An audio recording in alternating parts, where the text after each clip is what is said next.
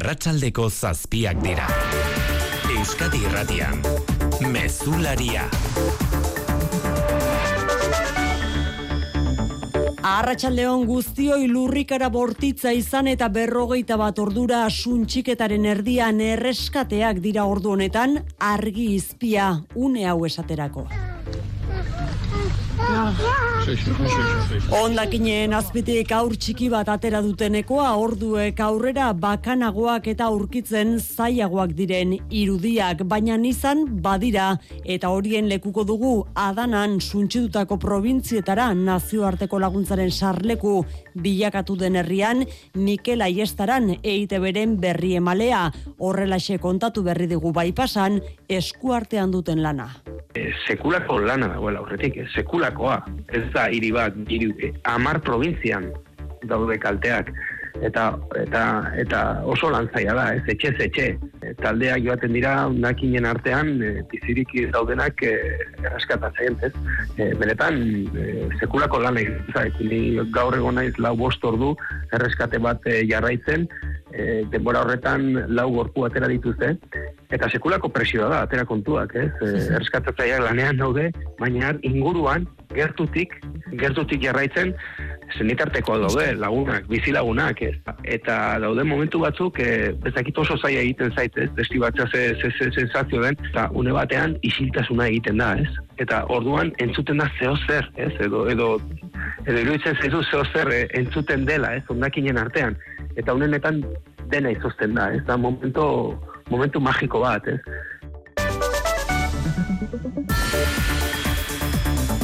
Entzun dugu erreskate taldeak buru belarri lanean ordu honetan Turkian atzo izandako lurrikarek dagoeneko lau milatik gora hildako utzi dituen provintzietan hiru hilebeteko larrialdi egoera ezarri du bertan Tayyip Erdogan Turkiako presidenteak. Are zailagoa da ala ere egoera Sirian. Gurutze gorriak eskatzeraino despolitizatu dadila inork gutxik espero duen laguntza humanitarioa. 2000 hildako badira dagoeneko Siria iparraldean. Egunak baditu lerroburu gehiago ere anain zauzti arratsaldeon. Arratsaldeon oian, eh? Soilik bai da bai legiaren inguruan aldaketa defendatu du Pedro Sánchez Espainiako gobernu presidenteak eta aldaketa inork nahi etzituen eraginak izan dituelako legeak hemos eh, comprobado que la ley ha tenido algunos efectos indeseados en su aplicación. Digo efectos indeseados y me quedo corto. Eta moz geratzen dela esan du Sánchezek legea ona dela aitortu du baina arazoak sortu dituela eta horiek konpontzeko aldaketa ezinbestekoa dela onartu du zentzuzkoena arazoa konpontzea dela gehitu du. Hirugarren greba eguna Frantzia restatuan erretretaren erreformaren aurka aurreko lanuztetan bezain beste jendez, baina tentsio uneak bizi izan dira Parisen manifestarien eta poliziaren artean. Barne ministerioak amaika mila polizia eta jendarme mobilizatu ditu erreforma bidegabea herritar askoren ustez, baina jada tramitazio bete-betean parlamentuan amabi mila lagun inguru baionan ekonomia blokeatzearen alde hitz egin dute sindikatuek. Ez dut uste asamblada tik pasaga lortuko den zerbait blokeatzen, beraz, agian guk ere begazko dugu bigarren biteza pasatu eta hori blokatzeko duela anitz urte, CPE gisa eta holako gauzak, aldatuak uh, bon, uh, gibel egin dute. Datorren larun baterako dago iragarrita urrengo mobilizazio handia. Arma zuriekin gero eta eraso gehiago egiten direla ikusita, bingen zupiria jaurlaritzako bozera maleak bai du, aztertzen ari direla dantzalekuetan metala atzemateko gaiuak jarrote daitezkeen. Jaurlaritza, segurtasun sailaren bitartez aztertzen ari dela, posible den eta biderik badagoen detektagailu hoiek erabiltzeko. Katxeo edo miak eta hoiek ere, babai, gertatu dira zenbait tokitan joan den asteburuan. Bai, joan den asteburuan beste beste Bilbon, Donostian eta irunen egin zituen ertzaintzak badazpadako miaketak. Eta gaur bete den albistea bihartik aurrera ez dela derrigorrezko izango garraio publikoan musukoa erabiltzea Espainia izan da erabaki hori hartzen azkena Europar batasun osoan. Gobernuak erabaki hartzeko egoera epidemiologikoa eta adituen iritzi hartu du kontuan Carolina Darias osasun ministerioak esan duenez. Tiene que ver con la realidad, con la situación epidemiológica y tiene que ver también con el parecer de las personas expertas. Por Pandemia hasi eta hiru urtera etorri da erabakia, Dariasek esan du jakitun dela jendea pozik hartuko dela erabakia, dena den gogoratu behar da, oraindik ere ospitale, osasunetxe, hortz klinika eta botiketan beharrezkoa dela musukoa eramatea. Eta kiroletan maitan horbi eta arratsaldeon. Arratsaldeon oiane. Europako txapelketekin dugu itzordua gaur, bai eskubaloian, baita saskibaloian ere. Hori da eskubaloian Europa Ligako partida du bidasoa irunek Portugalen Agua Santas multzoko azkena izango du kontrario irungo taldeak eta gaur irabaziz gero urrengo fasean egoteko aurrera pausua emango luke Jakobo Kuetararen taldeak neurketa bederatziak laurden gutxitan hasiko da eta ordu laurden lehenako hasiko da lanean Bilbao Basket talde bizkaitarrak txapeldunen ligako partida jokatuko du egungo txapeldunaren kantxan Teneriferen kantxan bolada kaskarrean murgilduta dago Ponsarnauren taldea baina garaipena behar du gainontzean asko zailduko baitzaio sailkapena.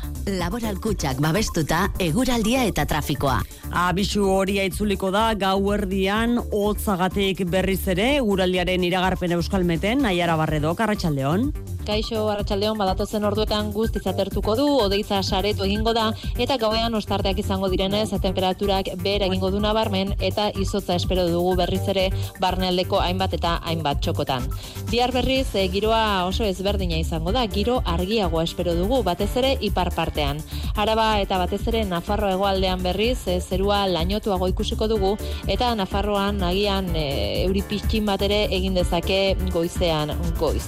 Giro argi horri esker, eguneko temperatura maksimoek gora egingo dute orokorrean eta amar eta amabi gradu artean geratuko dira. Hori bai, lehen eta azken orduak oso hotzak izango dira berriro eta temperatura zeropera jaitsiko da barnealdeko hainbat txokotan. Eta errepidetan ana, zein da egoera? Ba, arazo bakarra une honetan ere batean etxe garaten, auto bat bidetik atera da gazteizera bidean, ez da inor zauritu, baina ezkerreko erreian traba egiten du, segurtasun saian esan digutenez. Arratsaldeko zazpiak eta zazpi minutu ditugu otxaiaren zazpiko mezularia berriz, gaurkoa teknikan eta errealizazioan, Xanti Gurrutxaga eta Mikel Fonseca ditugula. Euskadi Irratian, Mezularia. Oiane Perez. Sarreran aipatu dizuegu aurreneko lurrikara izan eta ia berrogei ordura atxedenik gabe jarraitzen dute lanean erreskate talde kondakinen artean bizirik egon daitezkenak atera nahian. Ilundu du dagoeneko inguru haietan, oztu ere bai, eta horrek are gehiago zailduko ditu bestela ere zailtasun haundikoak diren. Erreskate lanak azken datuen arabera, 6.000 eta berreun hildako baiestatu dituzte orain artean, Turkian eta Sirian ekaitzagirre. Eta kopuruak oiane gora egiten jarraituko duela ohartarazi du Turkiako gobernuak. Ondakinen artetik gorpuak ateratzen jarraitzen dute erreskate taldeek, bizirik dauden herritarrak ere bai, eta tarteka miraria diruditen irudiak ari dira iristen.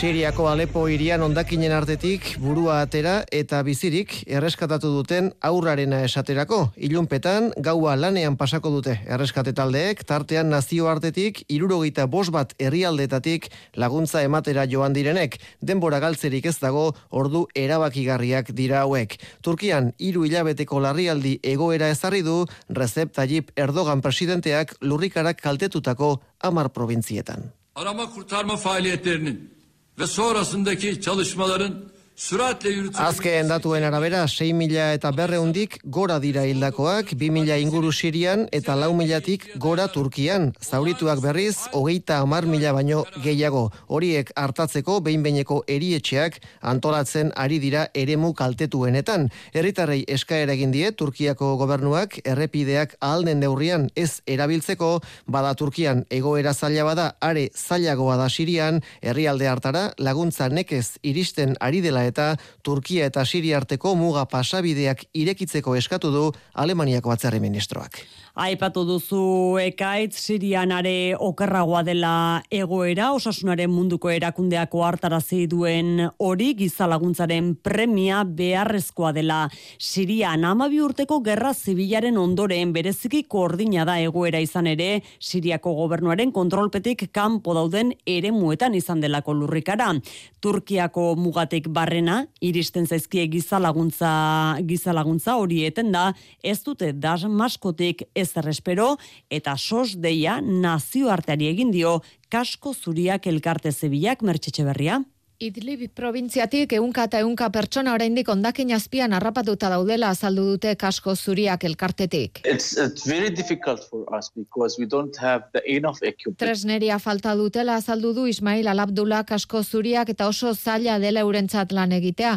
Hori bakarrik ez beste gauza asko ere behar dituzte. For those who are injured need uh, medical supplies, need hospitals, Zaurituentzako botikak, medikuak ospitala falta dira, etxerik gabe geratu direnentzat aterpetxeak jakiak eta ura. We're not uh, waiting for the Assad regime. El Asaden gobernutik ez dute ezer espero Siria iparraldeko eremu hauetan eta nazioarteko komunitateari dei egin dio kasko zuriak elkarteak laguntza bidali dezan. Eusko Jaurlaritzaren arabera, ez omen dago Euskaldunik lurrikarak izan diren gunetan, bestalde, bingen zupiria bozera malea gaineratu duenez, Espainiako gobernuarena da giza laguntza bidaltzeko eskumena eta oraindik ez dute eskerarik jaso. Nola nahi ere, Jaurlaritza gertu dago horretarako bingen zupiria bozera malea. Jaurlaritza prest dago, behar izan ezkero, behar diran baliabideak ipintzeko eginkizun honetarako. Galdetu dugu e, kanpo harremanetarako idazkaritza nagusian, eta momentu honetan daukagun informazioaren arabera ez dago inor e, laguntza premia eduki dezakeenik inguru hartan. Zure etxea efizienteagoa izatea nahi duzu? Jakina. Eta argiaren fakturan aurreztea. Eta gasarenean. Eta orain diru laguntzak dituzte. Inbertitu efizientzian. Egin zure etxe bizitza efizienteagoa eta jasangarriagoa eta aurrezten lagundi ezazula. Informazio gehiago zure bulegoan eta laboralkutxa.eu selbidean. Laboralkutxa, bada beste modu bat. Mundua ezagutzeko urteak dira. Sentitzeko, elkarrekin bizitzeko, ikasteko urteak, konfiantzazko ingurune batean. Euskal Eskola Publikoa, elkarrekin azten. Aurre matrikula utxailaren amairutik hogeita laura. Hezkuntza saia, Eusko Jaurlaritza. Euskadi.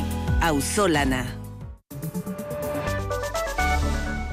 Frantzian hirugarren mobilizazio eguna gaur Macronen gobernuak aurrera atera nahi duen erretreta erreformaren aurka gaurko lanuzteak ez du aurreko astekoan beste indarrek izan garraioan irakasleen erdiak bakarrik egin dute greba, baina hala ere arrakastatsua ere izan da esaterako lau findegietatek irutan ez baitute lanik egin. Parisko erdigunean egindako manifestazio nagusian ere jendetza berrogeita amazazpi mila pertsona aurreko eta baino gutxixiago izan arren eta oraintxe bertan zuzeneko irudietan ikusten duguna tentsio uneak direla manifestarien eta poliziaren artean. Eta sindikatu batzuk hasiak dira ekonomia blokeatzeko lanuzten beharraz hitz egiten ikusiri Frantziako parlamentuan aurrera doala erretreta erreforma legearen tramitazioa. Frantzian bizi den tensioaren lekuko lan ministroa legearen inguruko azalpenak ematen ari zela Asamblea Nazionaleko buruak nola eten dituen oposizioak egindako protestak. Des mois de concertation nourris, des engagements Mes présidentiels collègues, on clairs. n'est pas dans un amphi, on n'est pas dans une manif, on est dans l'hémicycle. Testu honetan hirugarren mobilizazio eguna izan dute Baionan ere aurrekoetan baino ibilbide laburragoarekin gaurkoan ekonomia gelditu nahi dutela azpimarratu dute manifestariek Baiona Andoni Lizeaga. Hirugarren mobilizazio eguna Baionan tren geltokitik Polmira ibilbidea laburragoa nonbait parte hartzea palagoa espero baitzuten eskola bakantzekin, zazpi mila parte hartzaile poliziaren erranetan, amabi mila antolatzaileen erranetan parte hartzea palxiagoa da, baina jendetza hala ere, eta oroar manifestariek ez diote jaramon handirik eman legebiltzareko eztabaiden hasierari karrikako borrokari ematen diote garrantzi handiagoa eta ekonomia blokatzeko deiak izan dira gaur ere. Ageriko, bai, nik ez dut uste asambladatik pasa lortuko den zerbait blokeatzen, beraz, agian guk ere begazko dugu bigarren biteza pasatu eta hori blokatzeko. Politika mailean eh, elgar dituko dira, erakutsiko dute behar bat desadotasun bat, baina eh, finaleman ahiratuko dira itat, eh? Labeko idazkari nagusia garbine aranburu, baionan. Ba, jendeak erantzun du, jendeak pentsio sistema publikoan eraso berririk ez duela onartu nahi argi adierazi du, egin behar dena da, ba, soldatak eta lan baldintzak duintzea, eta ba, pentsioak bermatzea estatuari da egokiot. Mugaz bi aldetara borroka berbera dela errandu idazkari nagusiak lan usteak egin bat e, tren garraioan eta larun batean beste mobilizazio egun bat erreteten erreformaren kontra. Soilik bai da bai legearen erreforma guztiz defendatu du Pedro Sánchez Espainiako gobernu presidenteak gaur agerikoa delako bere hitzetan ondorio larriak utzi dituela Unidas Podemos ados ez dagoen arren. Zentzu horretan Pilar Job justizia ministroaren hitzek piztu dute polemika eraso batean indarkeria erabilioti den frogatzea oso erraza dela esan duenean nerea sarregi Madrid Arratsaldeon.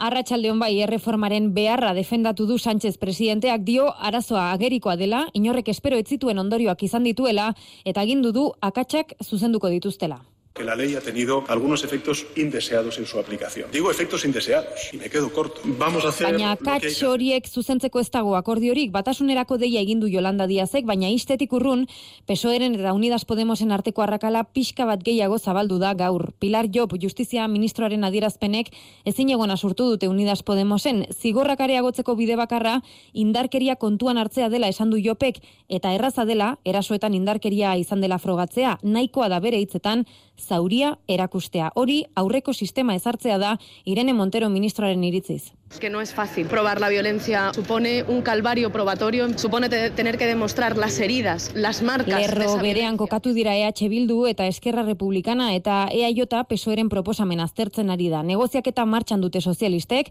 akordio zabala nahi dute, botoak eskaini dizkien alderdi popularra baztertzeko.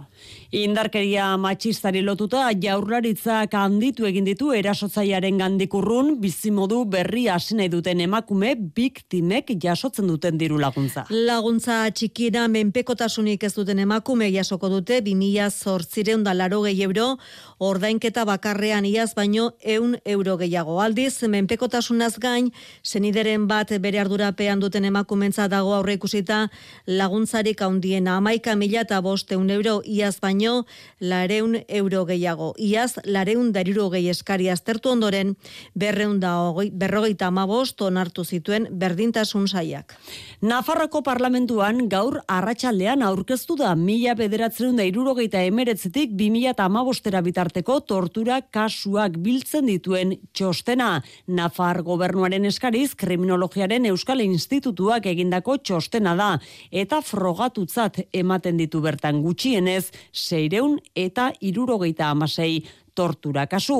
Mila bederatzen da irurogetik, irurogeita emeretzira bitarteko tortura kasuak beste txosten batean bildu zituzten aurren. Aurrez, bi txostenak gehituta, mila pertsona baino gehiago izan dira, torturatuak Nafarroan azken amarkatetan. Ba parlamentuko agerraldian txosten horiek abia puntua direla esan du tortura jasandako pertsonen sareak patxirigoien. Tortura jasandako pertsonen sarea pozik azaldu da Nafarroako parlamentuak gai honi ateak ireki izanagatik.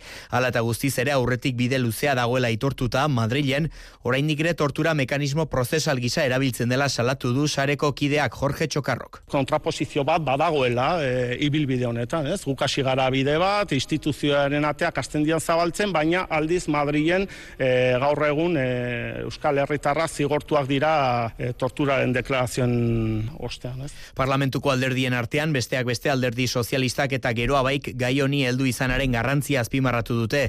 Euskal Herria bilduk bere aldetik esan du horrela frogatzen dela gobernu guztiekin egin den praktika sistematikoa izan dela torturarena.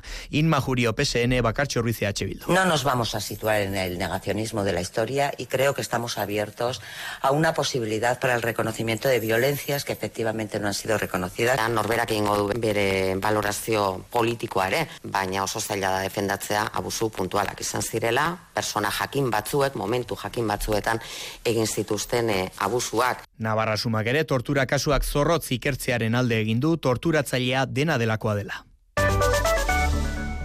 Arma zuriekin egindako erasoak ugaritzen ari direla eta indarra hartzen ari da gurean dantzalekuetan eta gaueko aixialdiko lokaletan metala atzemateko gaiuei buruzko eztabaida. Gorka urtaran gaztezko alkatea entzun genuen atzo proposamen hori egiten, bagaur jaurlaritzak esan du aztertzen ari dela lege aldetik zein aukera dauden horrelako neurriak hartzeko asunarozena bai eskumena norena den aldaketaren bat egin beharko ote den indarrean dagoen ikuskizunen legean, neurri aplikatzekotan legearen babesean egiten dela bai izatzeko dena aztertzen ari da Eusko Jaurlaritza. Kasu horiek batez ere ostiraletik igandera kalean eta gaueko aixialdiko lokaletan gehitzen ari direla ikusita dio binget zupiria bozera mailak. Baietz, Jaurlaritza, segurtasun sailaren bitartez aztertzen ari dela posible den eta biderik badagoen detektagailu hoiek erabiltzeko. Katxeo edo miak eta hoiek ere, babai, gertatu dira zenbait okitan joan den asteburuan. Ertzaintzak eta udaltzainek ere miak eta kareagotu dituzte eta erakunde publikoek ez ezik dantzaleko eta isialdiko arduradun pribatuekin era koordinatu batean egin behar zaiola aurre diote euskal erakundeetatik. Eneko goia donostiako alkatea. Hor argi daukagu udaltzaingoaren eta ertzaintzaren eskutik errealitate honi aurre egiteko dan modu berriak jorratu behar ditugu da, eta dan modu berri hoietan ere gaueko aizialdiko lokadek beren ekarpena egin behar dute dakoan nago. Dantzalekoetako jabe askok ere gauza bera eskatu dute, beraien kabuz alako gailuak erabiltzeko erabakia hartu dutenak ere badira. Eta iragarritakoa izan arren, jende asko poztuko duen albistea dugu urrengoa Espainiako gobernuak gaur onartu du garraio publikoan musukoaren erabilerari amaiera ezarriko dion dekretua Mikel Arregi. Bai, ia hiru urteren ostean, bi hartik aurrera musukori gabe hartuko dute arnasa, garraio publikoan mugitzen diren herritarrek Espainiako gobernuak pandemia aurreko normaltasunera itzultzeko azken aurreko pausu moduan saldu du erabakia, Carolina Darias, osasun ministroak gogoratu baitu. Tiene que ver con la realidad, con la situación epidemiológica y tiene que ver también con el parecer de las personas. errealitatea, egoera epidemiologikoa eta adituen iritziak entzun dituela erabakia hartu aurretik. Dariasek dio, badakitela, berritarrek aspaldi nahi zuten erabakia dela hau, baina erkidego batzuk kritika egin diote azkarregi heldu dela aipatuta. Ba, Espainia da, musukoak garraio publikotik kenduko dituen Europar batasuneko azkenengo herrialdea, naiz eta oraindik derrigorrezko izaten jarraituko duen ospitale, osasunetxe, hortz klinika eta botiketan. Osasun gintzari lotuta, Nafarroan bi greba deialdi ditu mai gainean gobernuak bi aldeetara negoziatzen ari dira berez, beraz, osasun departamentuko arduradunekin Eliera Arratsaldeon. Batetik gaur lendabiziko bilera egin dute, otxailaren amabosterako greba ditu duten LAB, SAE, UGT, ELA, FABNA eta Komisiones Obrera Sindikatuetako ordezkariekin. Osasun arloko profesionalek hobekuntzak behar dituzte, hortan ados bialdeak, proposamenak elkartrukatu eta negoziazio bide bat zabaldu dute, datorren astelenean elkartuko dira berriz ere. Bestetik, osasun departamentuko arduradunek ez ezko biribila eman diote medikuen sindikatuaren azken proposamenari. Soldata igoeran dago korapiloa. Izan ere, hilean mila euro gehiago eskatu dituzte medikuek, aurten bertan gainera, eta ez bi urtean orain arte zioten bezala eta esklusibotasunaren aldarrikapena oraingoz bazterrean usteko presta gertu dira, baina gobernuaren eskaintza tinkoa da, hilean laureun euroko igoera, akordiorik ez beraz, eta medikuen sindikatuak eutxi egiten dio duela zazpiegun hasitako grebari. Zaldibarko zabortegia amildu zela, hiru urte bete direnean Eusko Jaurlaritzak salatu du Berte Recycling enpresa ez dela behin betiko zigilatzen lanak egiten ari urtzigartzia. Arratsaldeon bai, zabortegia egonkortzeko eta behinbeinian zigilatzeko jaurlaritzak modu subsidiarioan egindako lanei esker ondakindegia segurua dela esan du Arantxa Tapia ingurumen zailburuak.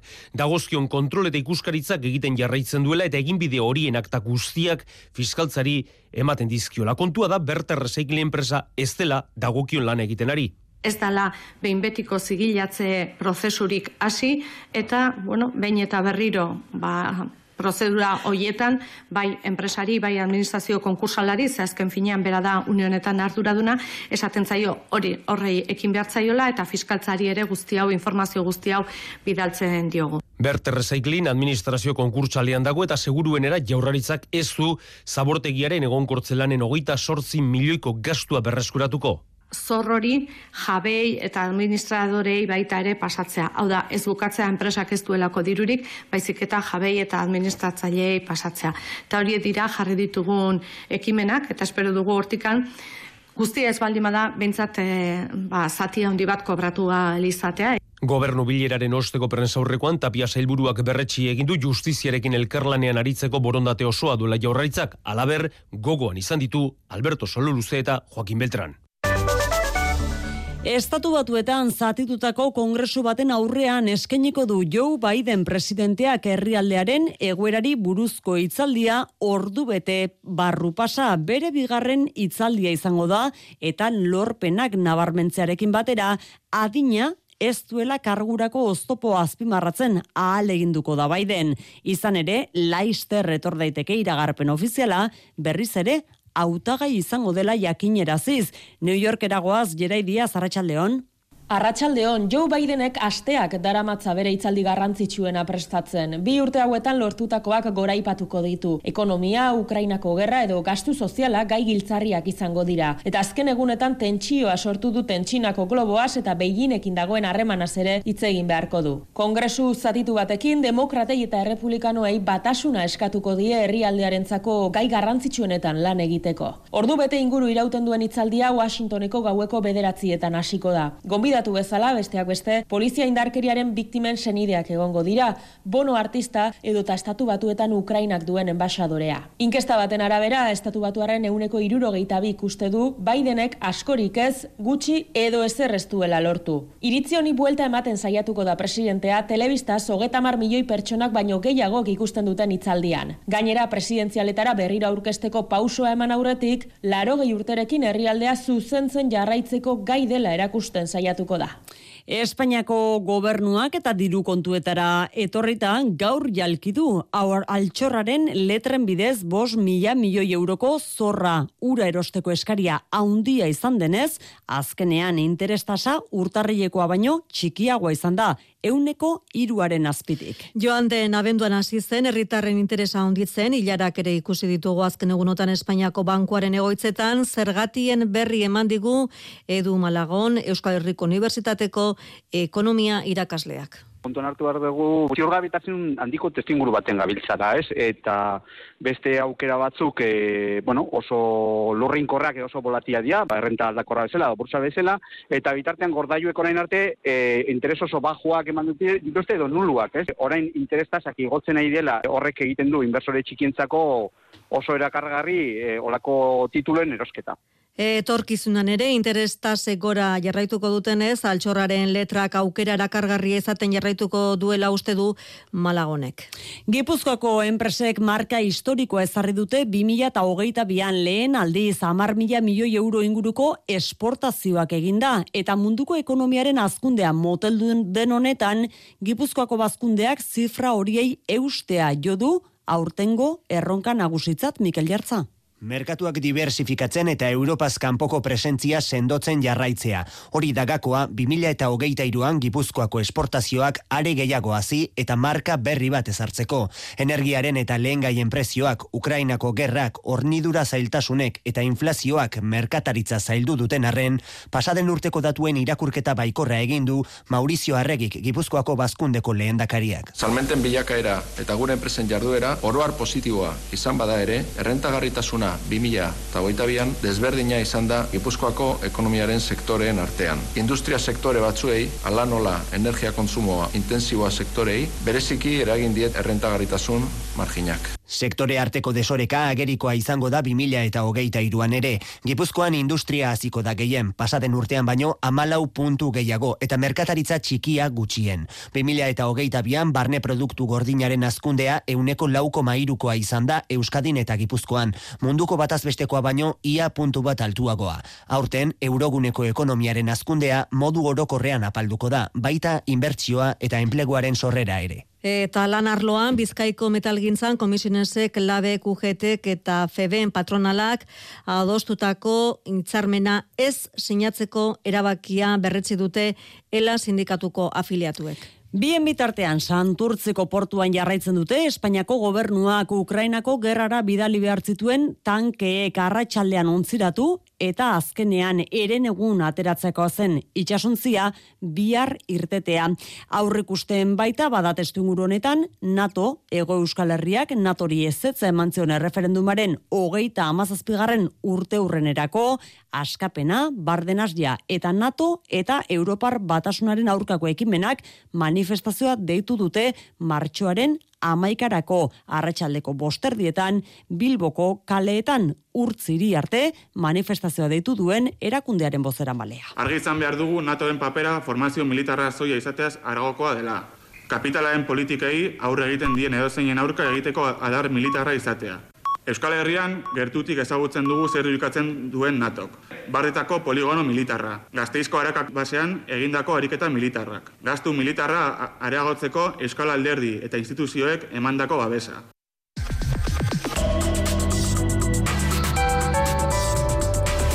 Euskadi Irratian, eguraldia eta trafikoa. Zein da egoera errepidetan ekaitz? Arreta eskatua pezortzian, zarautzera iritsi aurretik Bilboko norabidean autobus bat matxuratu eta eskuineko erreia oztopatzen ari baita eta muskizen azortzian Bilborantz kamioi batek izan du matxura eta nere erreietako bat oztopatzen ari da.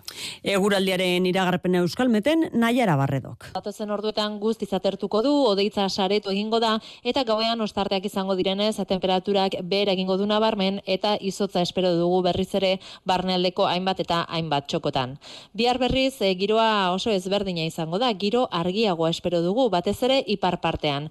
Araba eta batez ere Nafarro hegoaldean berriz e, zerua lainotuago ikusiko dugu eta Nafarroan agian e, euripixin bat ere egin dezake goizean goiz. Giro argi horri esker, eguneko temperatura maksimoek gora egingo dute orokorrean eta amar eta amabi gradu artean geratuko dira. Hori bai, lehen eta azken orduak oso hotzak izango dira berriro eta temperatura zeropera jaitsiko da barnealdeko hainbat txokotan. Mezularia, gertukoak. Gasteizen lehen albistea datorren ikasturtetik aurrera udal aurreskolak doan izango baitira. Udal gobernua osatzen duten Eusko Alderdi Jeltzale eta PSE taldeek eta elkarrekin koalizioak lortutako akordioak ahalbidetuko du zerbitzu horren doakotasuna. Hori dela eta udal eskaintza parekatu egingo da aurreskolak partzuergoarekin. Izan ere datorren ikasturtean doakotasuna ezarriko du aurreskoletan partzuergoak ere Mikel Saez. Gazteizko udal saria osatzen duten bost aurre eskolek lareun eta irurogeita mar plaza baino gehiago eskentzen dituzte. Bada, hogeta iru, hogeta lau ikasturtetik aurrera, zerbitzua doakoa izango da adintarte guztietan eta bi eskolaratze ereduetan bost ordukoan eta zortzi ordukoan. Jangela zerbitzua ordea ez da doan izango eta dagozkien kuotak ordaintzen jarraitu beharko dute gurasoek. Gazteizko udal gobernuak eta elkarrekin gazteiz taldeak aurrekontuen inguruan lortutako akordioak ahalbidetuko du iriko udal aurtzaindegien doakotasuna. Iñaki gurtu bai, hogasun zinegotzia eta garbin erruiz koalizio moriaren zinegotzia. Lortuko dugu e, familiak errastea, ume gehiago eukitzea eta lortuko dugu ere bizitza laborala eta bizitza pertsonalen arteko nolabetiko konziliazioa areagotzea. Ama diren emakumeak familia eta garapen profesionala ustatzeko politikak indartuko ditugulako eta utzi eta hiru urteko adingabeak dituzten familien presio ekonomikoa apale egingo dugulako krisi ekonomiko kontestu honetan. Gaur egun Gasteizko udal aurreskoletako kuota altuena 220 eurokoa da hilean eta zer urteko gelei dagoke goiz eta arratsaldeko zortzi orduko ordutegia. Neurri horri esker, udal aurtzendegien eskaintza aurreskola partzuergoarenarekin parekatuko da. Izan ere, honek ere doakotasuna ezarriko du datorren ikasturtean bere sarea osatzen duten zentro guztietan. Izan ere kontuan hartu beharreko datua araban euneko zazpi aur gutxiago jaio dela urten iaz baino ekaina eta iraia bitartean beste lurraldetan gipuzkoak izan du galera hundiena euneko amaikaterdikoa eta bizkaia gutxien euneko bostekoa Euskadin gero eta aur gutxiago jaiotzen dira eta joera hori berretsi dute uztaia eta irai arteko datuek ere iru eta bosteun aur jaio dira epe horretan iaz baino euneko zazpi terdi gutxiago eustaten datuen. arabera. Ipar Euskal Herrian euskoak tokiko txamponak amar urte beteko ditu aurten, amarkada honetan sustatzaileek iru milioi terdi euro jarri dituzte zirkulazioan, lau mila norbanakok eta mila eta irureun profesionalek baliatu dute euskoa eta erakundek ere erabili dute elkartei diruz laguntzeko elkarteak diruz laguntzeko besteak beste. Amargarren urte hurreneko ospakizuna ezpeletan egingo dute datorren apirilaren amabostean andoni. Europan gehien baliatutako tokiko txampona, hogeita masei herriko etxek eta euskal elkargoak erabiltzen dute. Iru mila eusko kontu digital eta iruro gehieta elkartek dirusaria jasotzen dute baliatzaile bakoitzat euneko iru ematen die. Sebas Kristi. Euneko iru sistemaren bidez egiten den emaitza ere da ekarpen eh, konkretu importanta bat. Eh? Amar urtez berriunta berrogoita amar mila eusko banatu dira hirurgoita hamar bat elkartei eta badakigu e, zirkulazio ona duela e, profesional artean. Erronken artean partikular kopurua emendatzea, profesionalen arteko zirkulazioa harintzea, autofinantziazioa sentotzea eta batez ere tokiko moneten garapena trebatzen dituzten legeekin amaitzea, zerbitzu publikoa garatzeko aukera asko daude oraino. Hain zuzen, amar urteko ibilbidean, bi une garrantzitsua ipatu dituzte, biak instituzioi lotuak euskeraren erakunde publikoarekin egin zuten lehen akordioa eta prefetak auzitara eraman ondotik Baionako herriko etxearekin adostutako akordioaren berrezpena paueko administrazio auzitegian. Ezpeletan ospatuko dute urte hurrena apirilaren amabostean. Sagardotegi denboraldi betean bestalde Hernaniko udalak sagardotegi garaian izaten diren jokabide batzuk saiesteko kanpaina jarri du abian.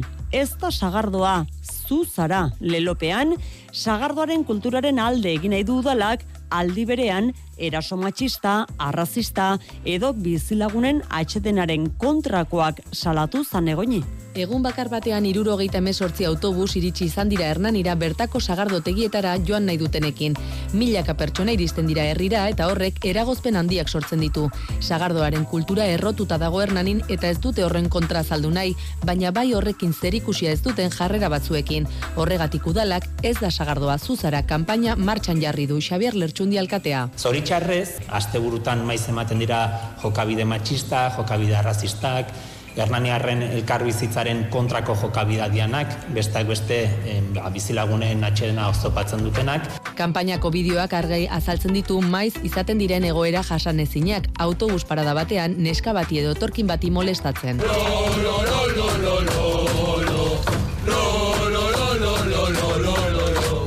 Ei, ya vale.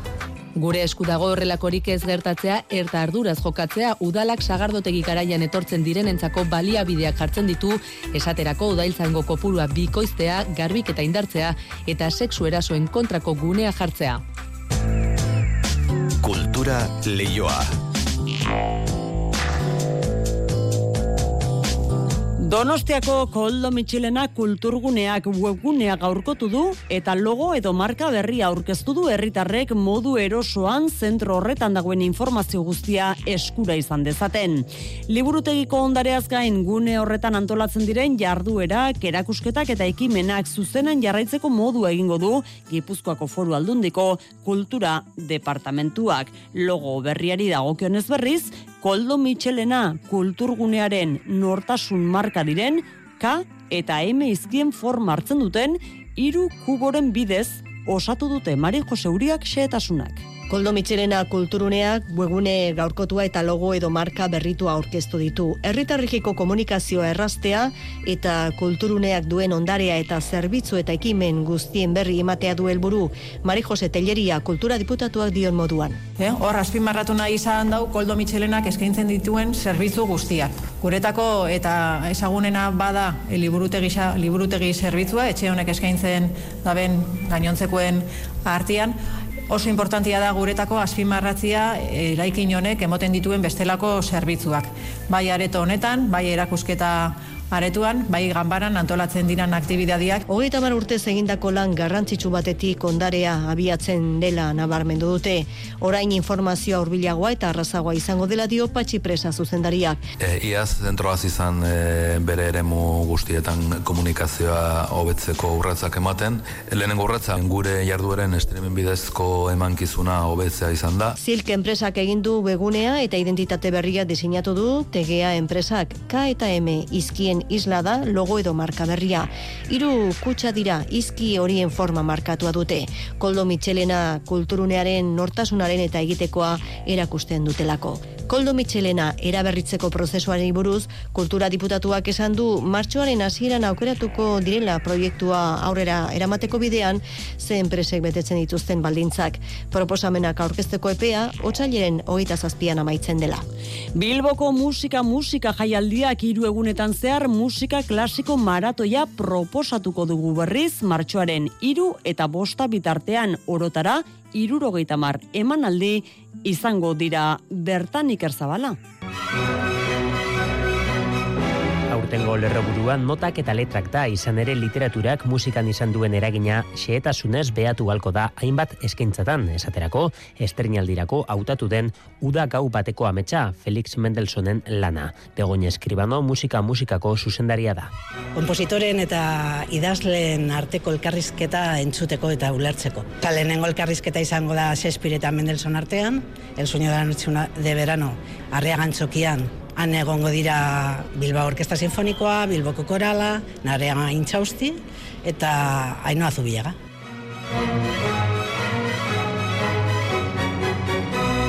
Orotara, irurogeita mar ikuskizun izango dira Euskaldunako zazpi espazioetan emango direnak, kaietako asko aldi berean, hiru egun eskaxetan gauzatzen den programa baita. Eta orotara, mila laureun musikari pasako dira bilbotik. Sortzirun izango dira profesionalak, ba, hemen orkestak egongo dira, Bilbokoa, Euskadik Orkesta, Nafarrokoa bebai, ba, Kanpotik, e, e, Castilla León, Galicia eta Granada kamara orkestak izango dira, etorriko dira Israelesetik eta anima orkesta musikale Budapesetik. Aurtengo edizio honetan ala, Brahms, Tchaikovsky, Purcell edo Strauss bezalako sortzaileak izango dira eta haien ondoan aztertuko dira nola edo ala Byron, Goethe, Ovidio edo Cervantesen idatziak. Orotara hogei mila ikusle egotera ehel daitekenaren estimazioa du musika musikako zuzendaritzak.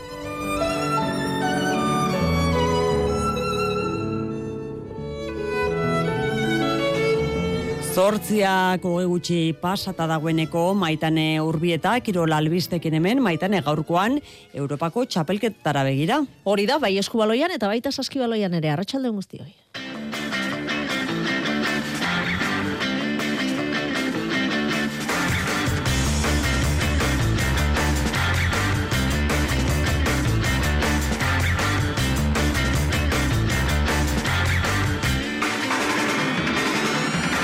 Saskibaloian Bilbao Basketek egungo Championseko txapelduna Tenerife izango dio izango du kontrario Europako partidan garaipena behar du talde Bizkaitarrak galtzeak gauzak zailduko baitizkio neurketa sortzi terdietan hasiko da. Federatziak laurden gutxitan ekingo dio bidasoa irunek Europa Ligako neurketari Portugalgo Aguasantas taldearen kantxan arituko dira gipuzkoarak irabaziz gero hankaterdi urrengo fasean izango luke bidasoak. Bera-berak bere aldetik bi arrelxen ligako partida jokatuko du, lehen itzulian amagos goleko aldea zirabaziarren, ez du bi arralakorik espero Imanol Alvarez entrenatzaileak. Pilotan, Mikel Urrutiko etxea ere, handerrimaz bezala, baja izango da binakako txapelketako amabigarren jardunaldian ezker sorbaldan du lesioa zaratamoarrak, bere tokia, larra zabalek hartuko du ostiralean eta faian, peio etxeberriaren eta resustaren kontrakoan mariezkurrenak bestalde, kantxara itzuliko dela iragarri du, tolosan egindu entrenamendua, eta eskin esku ondo duela frogatuta, labriten berragartuko da.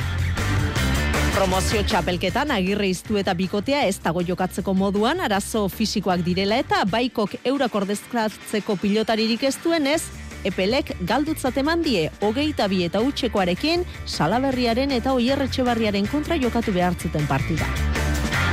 Zestan, hiru gernikarrek jokatuko dute Winter Serieseko finala datorren igande eguerdian atzo lekerikak eta barandikak eskuratu zuten txartela, goiko etxea eta etxeto mendean hartuta, eta ondorioz eurak izango dira, Beasko etxearen eta Lopezen kontra jokatuko dutenak, Diego Beasko etxearen zat, horixe izango da, bere ibilbide profesionalari amaiera jartzeko itzordua. Eta eski alpinoan Juan del Campo eta Ingeru garai munduko txapelketarako deialdian sartu dira, itzordua hilaren emezortzian da, Courchevel Maribelén.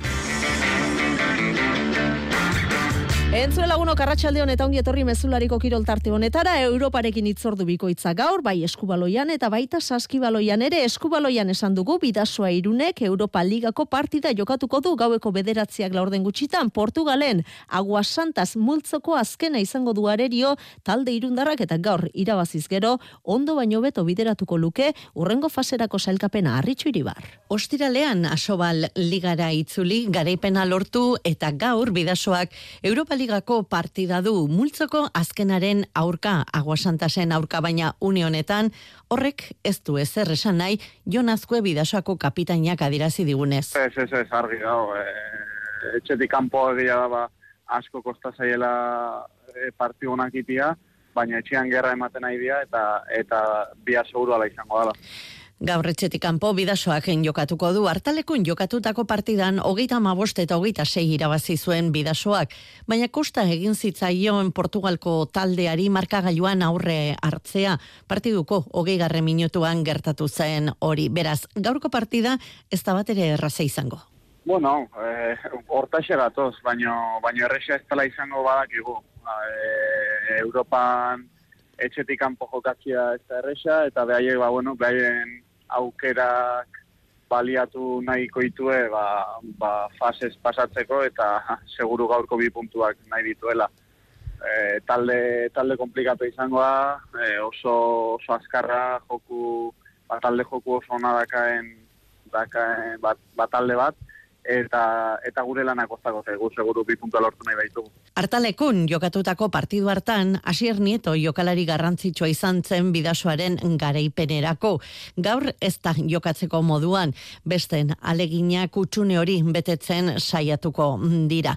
Eta gaurkoaren ondoren atxeden gabe ostiralean berriz ere ligako partida kasunetan galizan morrazoren aurkoa. Joan den ostiralean irabazita, konfidantzaz behintzat itzuli da bidasoa, eta gaur garaipenaren bila kantxaratuko dira gaueko bederatziak laurden gutxiagota. Saski baloian bien bitartean sortzi derdietan txapeldunen ligako partida jokatuko du Bilbao basketek teneriferen kantxan. Talde kanariarra egungo txapelduna da eta beltzezko gizonek emaitza bolada kaskarrean egin beharko diote aurre gaurko neurketari. Izan ere Ponsarnauren taldeak azken amar partietatik sortzi galdu ditu. Gaurkoa irugarren jardu jardunaldiari dagokio neurketa da eta talde bizkaitarrak garaipena behar du, gainontzean asko zailduko baitzaio playoffetara selkatzeko aukera. Ponsarnauk, Lut Hakansonen bajadu, sortzi terdietatik aurrera, Teneriferen kantxan jokatzeko.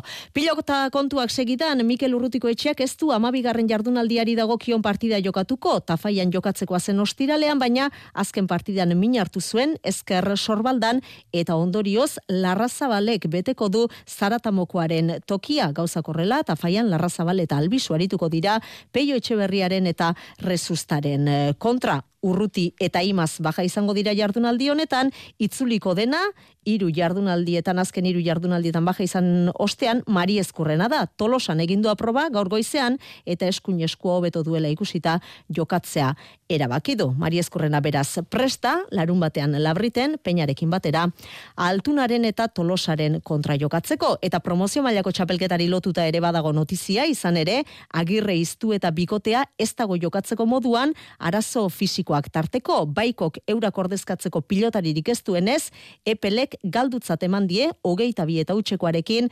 salaberriaren eta Oier, etxebarriaren kontra jokatu behartzuten neurketa. Hori esan da, eldi egun gaurko material aukeraketei, hiru jardunaldi baino ez dira geratzen, ligaxka maitzeko, eta oraindik gauza asko daude erabakitzeke. Igandean altxasun esaterako, salkapenaren behaldean dauden, bi bikote arituko dira elkarren kontra. Ezkurdiak eta martijak, jakaren eta arangurenen kontra jokatuko dute. Txapelketak askarra osatu dute bi bikotek, baina, aritz gaiaztegi arratsaldeon matematikoki oraindik bizirik daude. Aratzaldean e, maitane, azken egunera arte, barruan duten guztia emateko prest daude bikote guztiak e, profesionalak dira, irabasteko ezi dituzte, azken e, jardunaldian eskuratutako garaipenak indarra eman die, eta ez daude amore emateko prest, baina horrek ez du esangura, hankak elurrean ez dituztenik jaka aranguren e, bikotea, bi punturekin dago, hortaz, geratzen zaizkien hiru partiak irabasteaz gain, aurkariek kale egin beharko dute. Erik jaka.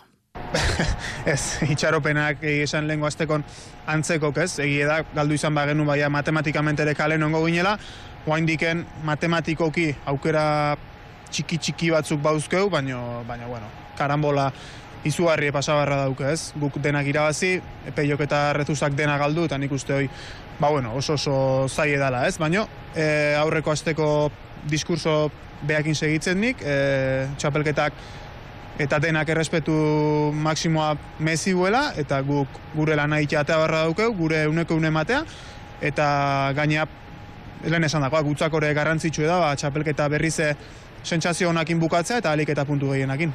Eskurdiak eta martijak garaipen bat gehiago lortu dute, beraz, zei honenen artean sartzeko aukera gehiagorekin daude, hortaz, premia handiago azpeko bikoteak duela esan daiteke presioa ere, ala beharko luke, baina eraberan irabazi beharra kirolariaren sortzen duen tentsioa, abantaia esan daiteke, beharra duen arentzat, kontua kontu, lizartzarrak ez daki zein bikoteri egingo dion mesede, zailkapenean duten egoerak. Bueno, posible da, eta, eta, ez ezkoare bai, ez? Nik uste, e, presio aldetiken behaieko hendiken igual presio geixo gaukiko goela, ba, bueno, baina aukera geixo dauzkalako, baina bueno, nik sinatuko nuke behaien posizio nota ez, eta ez guren, ez? Baina, bueno, azkenen partiu bakoitzen mundu bat izatea, e, nervio kudatzen jakin inbarra dau bakoitzen, eta, eta nik uste aldez aurretiken esatea gu presio gutxiokin o gehiokin egongo gala, ba, ba esan partiu markatzeko ordun ez zait iruditzen garrantzia handik izango unik. Eskurdiak eta martijak ere badakite falta zaizkien hiru partiak irabazi beharko dituztela aurrera egiteko gaitza da baina ez dute ezinezkoa denik uste jokoan aurrera pauso eman dute eta azken garaipenak burua freskatu die konfiantza eman die Julen Martija baikorra gertu da.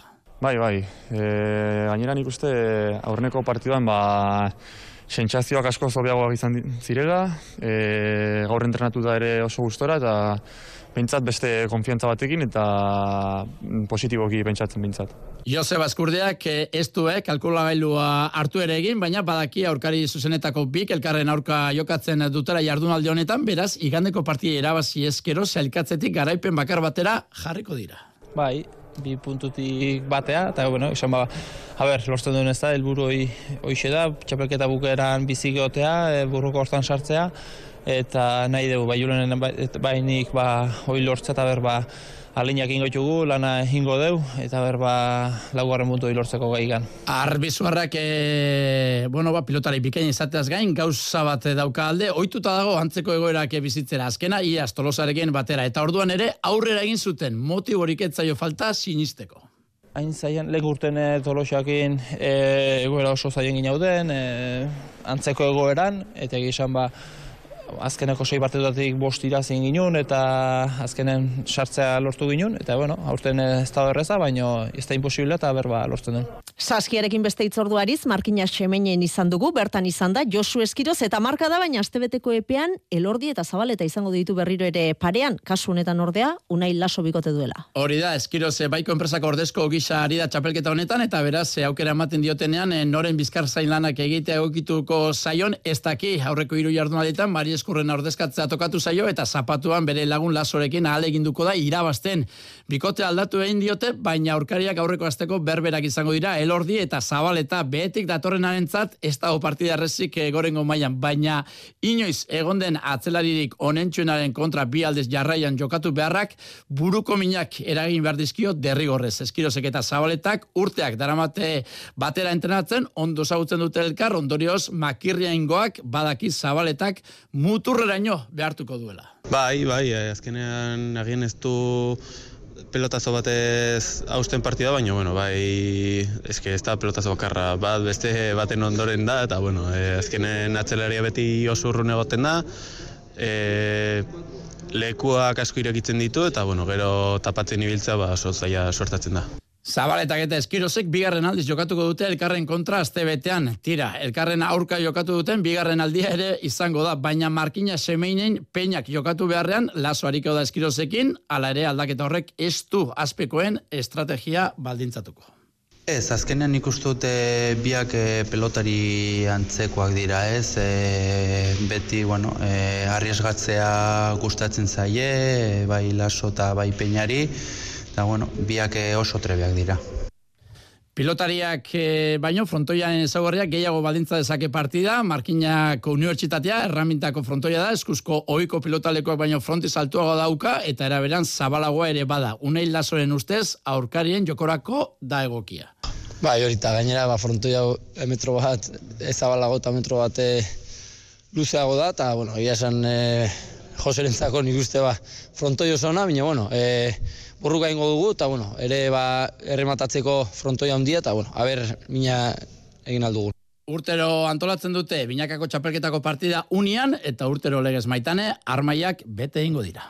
Armaiak beteta atzo Gernikan izan ziren Winter Seriesetako bigarren final aurrekoan eta ondorio zerabakita geratu da datorren igandean jokatuko den final handia. Atzo, barandikak eta lekerikak eskuratu zuten txartela, goikoetxea eta etxeto hiru jokotan mendean hartuta jonander dela hoz. Beazko etxea López, barandika, lekerika, bibiko teorien arteko izango da Winter Serietako finala, bar Barta arratxeko final aurrekoan ala erabakita.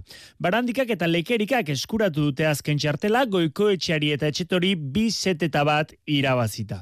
Norgea oka lehiatua jokatu dute bibikoteek, baina hasierako gidoiak segitu du azkenerako. Izan ere, garailek lortu dute lehen seta irabaztea. Amabos eta zortzi nagusitu baitira estrainako jokoan lehiatuagoa izan da bigarrena eta goiko etxeak eta etxetok aukerekin segitzea albiditu duten puntua bildu dute amabost eta amala haue irabazita. Beraz, irugarren seta jokatu behar izan dute berdinketa usteko eta barandikak eta lekerikak ez dute utxik egin. Bost eta iru.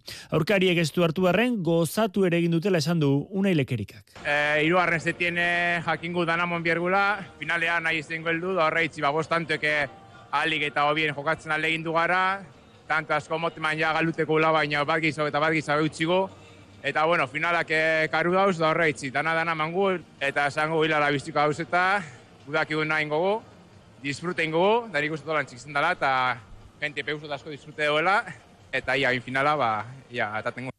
Hirugarren setori aldeko izan da Gernikarrentzat ez zorde aurkarientzat horren ingurua mintzatu da Iñaki Osa goiko etxea. Hirugarren setia suerte pixat berda, ez? Oso onda zigea, e, abantalla bat hartu dugu tanto batekoa, nahiko komodo gauden, gure erritmo markatzen eta azkenean ba, pare bat akatzen diteu eta behin alde erori diatantuak eta behin irabazi dute. Gauza korrela, iru gernikar, barandika lekerika eta behasko etxea, eta zumaiar bat, López hariko dira hilaren emeretzian igande ze jokatuko duten final horretan. Eh, herri horietako xistera zaletasunarekin kasualitate gutxi. Eta in zuzen ere final horrekin jarriko dio amaiera bere ibilbide profesionalari Diego Beasko etxeak amasei urterekin debuta egin ostean, berrogeita birekin utziko du xistera Euskal Herrian eta Ameriketan, hogeita bost urtez aritu da jokatzen, eta iritsi da agurrasateko unea. Bai, eh, nik uste dut eh, azkenien zezapuntik dana mozela, eh, eta bost urtien eh, hainbeste gauza intez eta bizi, kantxa barruen da kanpoan, da, bueno, nik, be, nik uste dut pelotiari ba, dara montzetela, on nino moten abiela, así que nik uste dut, ba, ya momentu dela, ba, ba, paki egego da, da guzteko, eta. Eta futbolean hogeita bat garren jardunaldi ari dira prestatzen lehen mailako euskal taldeak, lezaman Iñaki Williamsek bakarka entrenatu du, ordu bete zaritu da eta bere itzulera gertu dagoela dirudi. Ikusteko dago hori bai, larun batean mestaian jokatzeko moduan izango oteten. Inigo Martinez ez, ondarrutarrak min hartuta jarraitzen du eta Mikel Balentzegak berriz, kripeak jota ezin izan du gaur entrenatu. Prentxaretoan bestalde, Raul Garziak itzegin du, ekainan amaitzen zaio kontratuan afarrari, baina ez da zentzu horretan kezkatuta agertu. Eta hogeita amasei urte dituen arre buruan ez dauka futbola ustea. Eta atletikekin eh, jarraituta, Vivian Schulzen lesioaren berri eman behar dugu, atletikeko erdiko atzelaria Alemaniarra, baja izango baita datozen asteetan, pubalgi arazoak ditu berriro ere, eta esan bezala, berdegunetatik kanpo izango da denbora batean. Asteko, ezin izango du igandean atletiko Madrilen kontra jokatu, eta ez da ere, Espainiako selekzioarekin estraineko sartu zen bibi. Atzo Jorge Bildaren eh, zerrendan baina atletikak aurreratu duenez, ezin izango du Espainiarekin Australian jokatuko den nazioen kopan parte hartu eta txerrindularitzan Xavier Mikel Azparren izango izan dugu gaur kirolege saioan, Saudi turretik iritsi berritan hitz egin du Josemari Apaolazak berekin. Profesionali bilbideko irugarren demoraldian Xavier Mikel Azparrenek koska bat behintzat igo nahi du. Laster hogeita lau urte beteko dituen donostiarrak orezko postu eman dio Euskal Teleeuska diriz Saudi turrean. Tartean ziren World Turreko zazpitalde eta aipatu behar datatu bat. Azparren izan da lehena World Turrekoak etzirenen arteko sailkapenean. Helburuak beteta itzuli da. Bai, e, taldeak ipinetzian helburua, bale, nengo amabostetan egotea zan, eta ba, ni baita ideia horrekin ni joan eta ba, posible ikusten nuen, baina bueno, gero mendatean ba, espero baina beto dukitu nintzen, pena izan zen ere atzeko taletikan ba, Jonathan Mila bat talde batekin gehatu zala, eta nahiko indartzu zebera biak, tartea desente itxizi utela, bestela, ba, zeze horrea bukatzeko aukera izango nun, baina bueno, e, orokorrean oso pozik eta helburua ba, beteta. Azparren irugarren gazterik onena izan da gainera, Juaristi maiz ibilidai esegindakoekin eta lehiakortasunaren sarirako borrokan.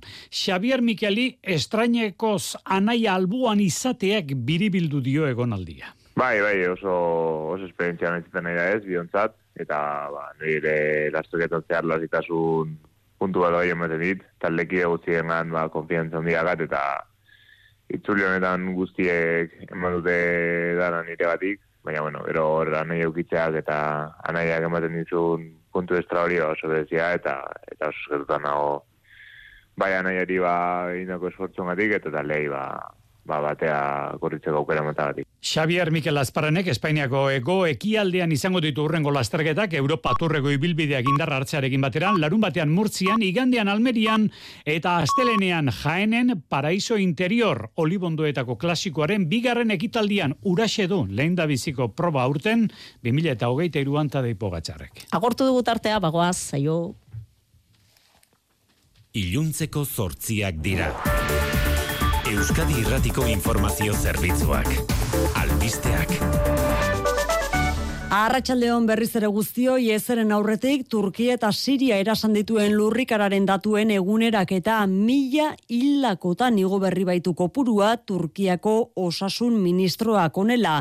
Bos mila eta bosteun dira dagoeneko lurraldean hildakoak Sirian, bi milatik gora ia zortzi mila pertsonek galdu dute bizia beraz, onda mendian, iru hilebeteko larrialdi egoera ezarri du Turkian, Tayyip Erdogan presidenteak. Baina lurrikara bortitza izan eta berrogeita bi ordura suntxiketaren erdian erreskateak dira ordu honetan argi izpia une hau esaterako.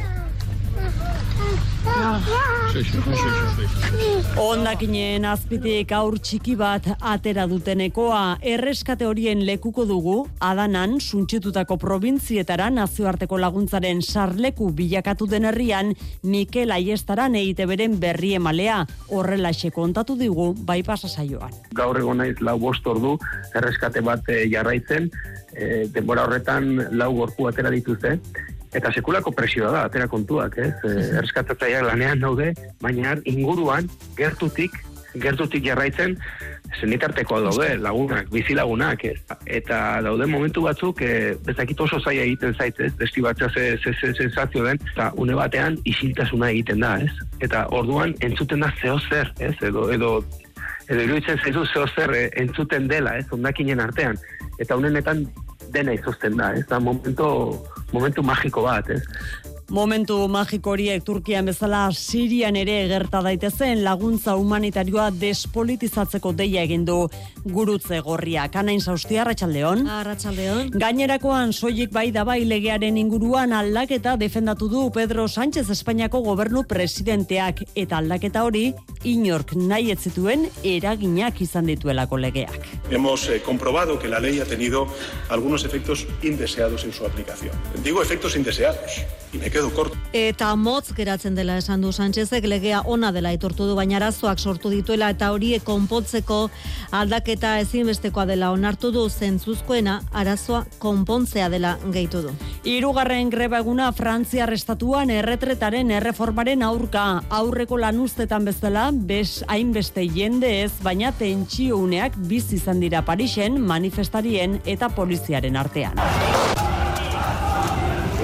Barne Ministerioak amaika mila polizia eta jendarme mobilizatu ditu, erreforma bidegabea herritar askoren ustez, baina jada tramitazio bete-betean parlamentuan amabi mila lagun inguru baionan, ekonomia blokeatzaren alde hitz egin dute sindikatuek. Ez dut uste asambladatik pasaga lortuko den zerbait blokeatzen, beraz, agian guk ere begazko dugu bigarren biteza pasatu eta hori blokatzeko. Datorren larun baterako dago deituta, urrengo mobilizazioa handia.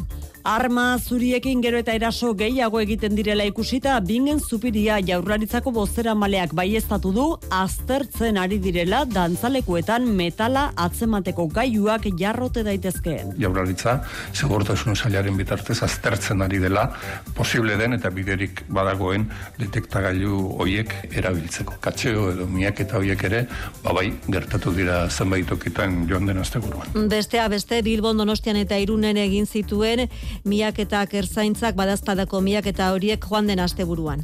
Bi arteik aurrera ez da derrigorrezkoa izango garraio publikoan musukoa erabiltzea Espainia izan da erabaki hori hartzen azkena gaurkoan Europar batasun osoan gobernuak erabaki hartzeko egoera epidemiologikoa eta adituen iritzia hartu du kontuan Carolina Darias osasun ministroak esan Tiene que ver con la realidad, con la situación epidemiológica y tiene que ver también con el parecer de las personas expertas. Pandemia zita hiru urtera etorri da erabakia, Dariasek esan du jakitun dela, jendeak pozik hartuko dula erabakia, dena den gogoratu behar da, oraindik ere ospitale osasunetxe, hortz klinika eta botiketan beharrezkoa dela musukoa eramatea. Errepidetan arana, zordu honetan? Ba, duela ordu erdi esan duguna, arreta muskizena sortzian, bilborako bidean, kamioi bat matxuratuta baitago, ezkerreko erreian traba egiten duela esan digute segurtasun saiean. Eguraldiari dagokionez gaua hotza, baina eguna epelixeagoa izango da bihar Euskalmet Naiara Barredo. Batozen orduetan guztiz atertuko du, odeiza saretu egingo da,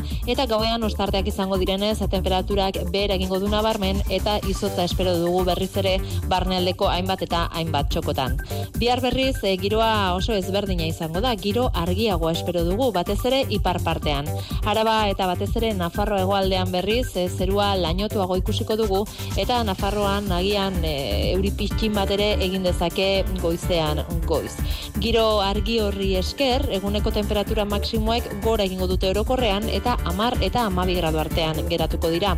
Hori bai, lehen eta azken orduak oso hotzak izango dira berriro eta temperatura zeropera jaitsiko da barnealdeko hainbat txokotan. Arratxaldeko zortziak eta sei minutu bihar mezularia gehiago, bihar De ondo izan.